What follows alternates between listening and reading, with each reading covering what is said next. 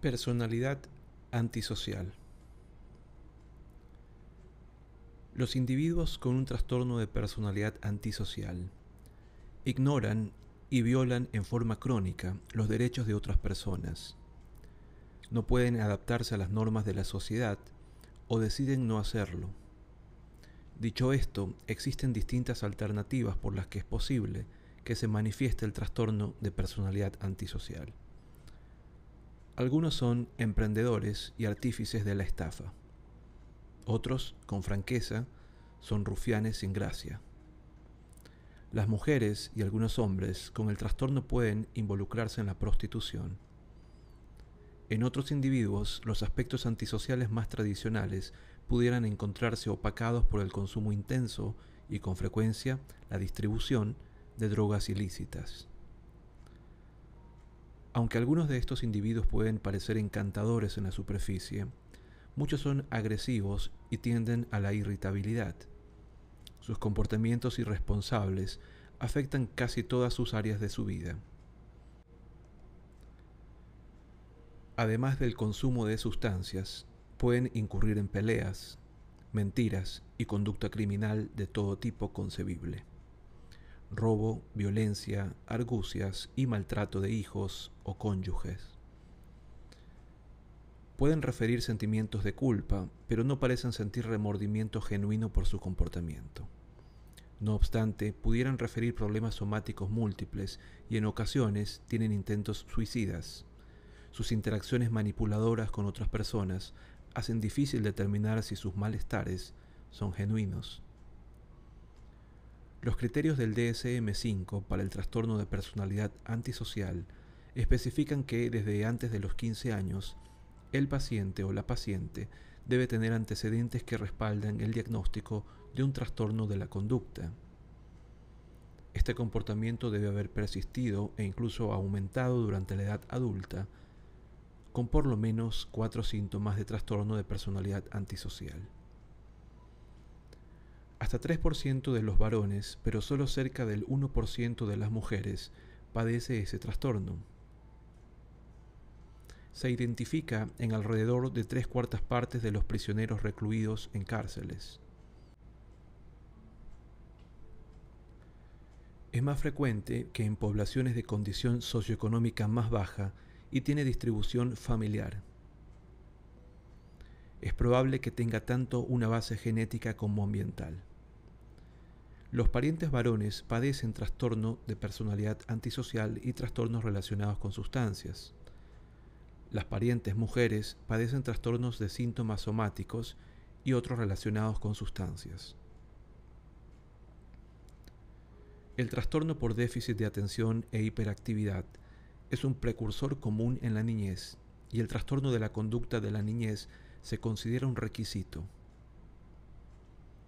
Si bien el tratamiento parece modificar poco las cosas en estos pacientes, existe cierta evidencia de que el trastorno se limita al avanzar la edad al tiempo que estas personas se apaciguan para convertirse en solo consumidores de sustancias. La muerte por suicidio u homicidio es la suerte de otros. Por lo general, el diagnóstico de trastorno de personalidad antisocial no se justifica si el comportamiento antisocial solo se presenta en el contexto de consumo de sustancias. Los individuos que consumen sustancias en forma inapropiada desarrollan en ocasiones conductas criminales, pero solo mientras buscan drogas. Resulta crucial identificar si los pacientes con trastorno de personalidad antisocial posible han incurrido en actos ilícitos cuando no utilizan sustancias. Si bien estos pacientes con frecuencia tienen una niñez marcada por la incorregibilidad, la delincuencia y los problemas escolares, como el ausentismo, menos de la mitad de los niños con estos antecedentes desarrolla de manera eventual un síndrome completo en el adulto. Por ende, nunca debe establecerse este diagnóstico antes de los 18 años. Por último, el trastorno de personalidad antisocial es un trastorno grave para el cual no existe tratamiento efectivo conocido. Así, se trata de un diagnóstico de último recurso. Antes de establecerlo, deben redoblarse los esfuerzos para descartar otros trastornos mentales mayores y otros trastornos de personalidad. Características esenciales del trastorno de la personalidad antisocial. Estos individuos tienen antecedentes previos a los 15 años de edad de destrucción de la propiedad, violación grave de reglas o agresión contra otras personas o animales. Esto es, cumplen los criterios para un trastorno de la conducta. A partir de entonces, en muchas situaciones mienten, estafan o utilizan un alias al participar en conductas que ameritan un arresto, ya sea que se les detenga o no.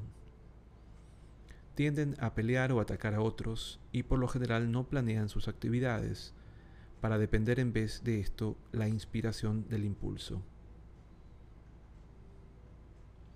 No muestran remordimiento por algunas de estas conductas, excepto por lamentarse en caso de ser atrapados. Se rehusan a pagar sus deudas o a mantener un empleo constante. Pueden ponerse o poner a otras personas de manera irresponsable en peligro acerca de su duración y datos demográficos. Como se ha dicho antes, el diagnóstico no puede establecerse antes de los 18 años. Patrones de conducta duraderos. Debe hacerse un diagnóstico diferencial con trastornos por consumo de sustancias y físicos, trastornos bipolares, esquizofrenia, otros trastornos de personalidad y con la criminalidad ordinaria.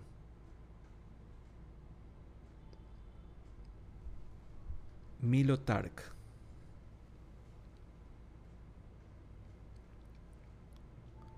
Milo Tark tenía 23 años. Era bien parecido e inteligente. Cuando trabajaba, ganaba buen dinero en la instalación de sistemas de calefacción y aire acondicionado.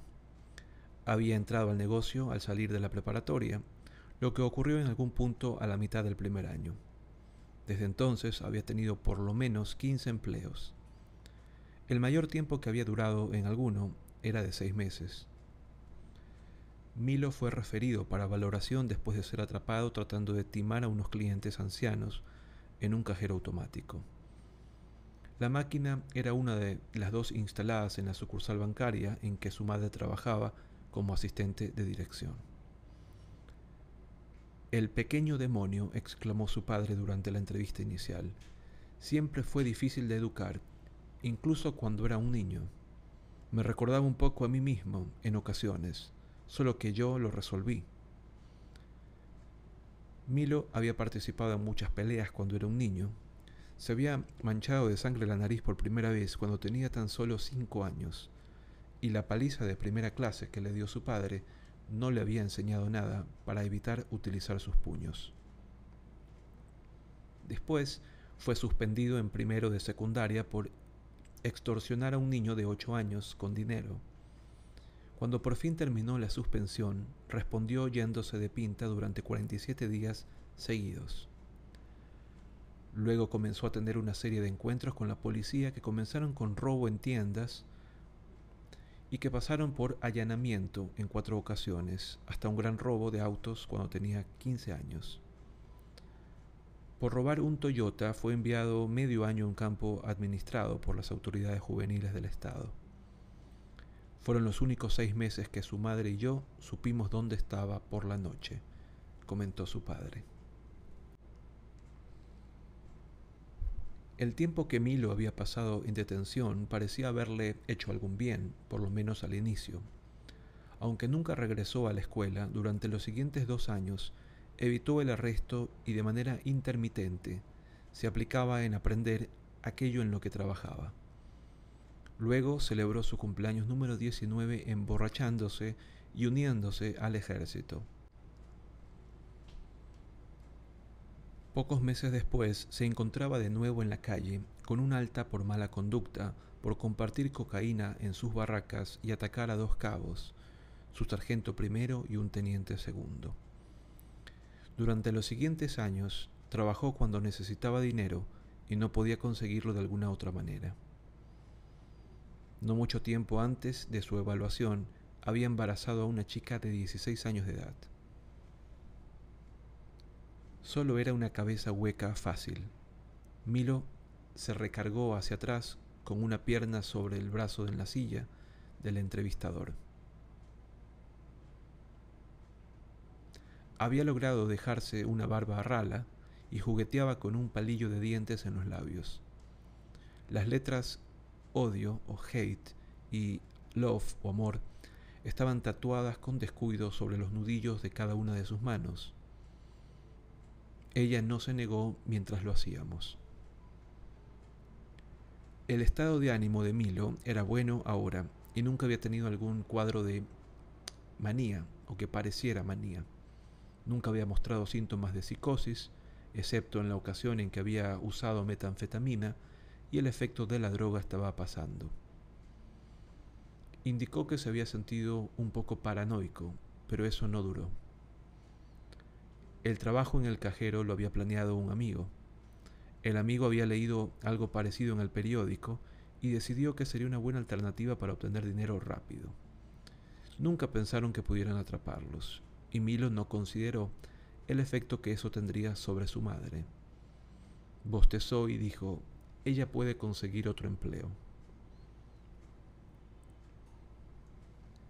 Evaluación de Milo Tark la conducta de Milo de manera persistente afectaba todos los aspectos de su vida, escuela, trabajo, familia y relaciones interpersonales.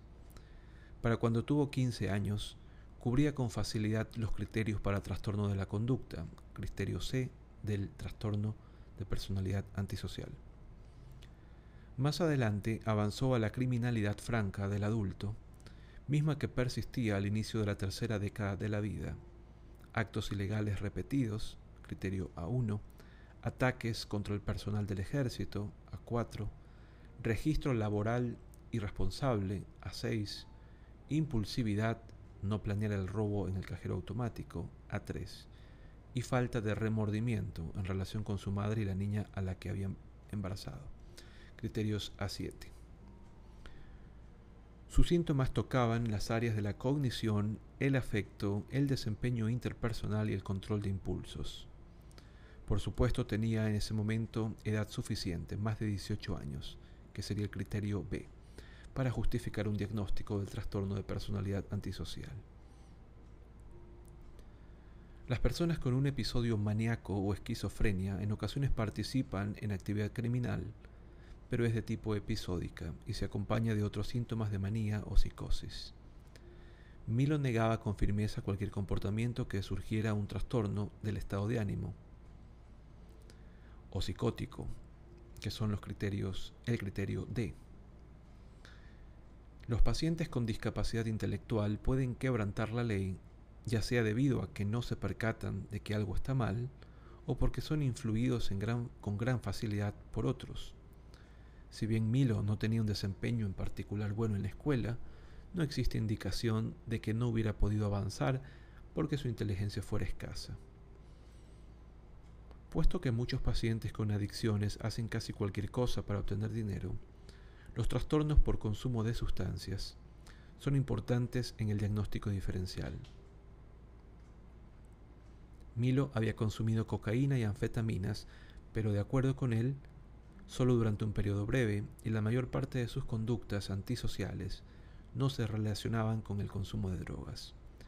Los pacientes con trastornos del control de impulsos participan en actividades ilegales, pero se limitan al contexto del trastorno de la conducta en personas más jóvenes, así como a las peleas o la destrucción de la propiedad en el trastorno explosivo intermitente. Los pacientes con bulimia nerviosa en ocasiones incurren en robo en las tiendas, pero en Milo no había evidencia de episodios de bulimia.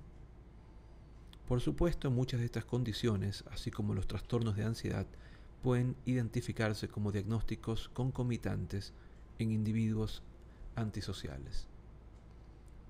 Los criminales de carrera cuyo comportamiento antisocial se limita a su vida profesional pudieran no cubrir todos los criterios para el trastorno de personalidad antisocial. En vez de esto pueden recibir el diagnóstico de comportamiento antisocial del adulto, que se registra también como otro tipo de patología. Constituye parte del diagnóstico diferencial para el trastorno de personalidad. Con una calificación EEAG de 35, el diagnóstico completo de Milo sería el siguiente. Trastorno de la personalidad antisocial, arresto por fraude en cajero automático.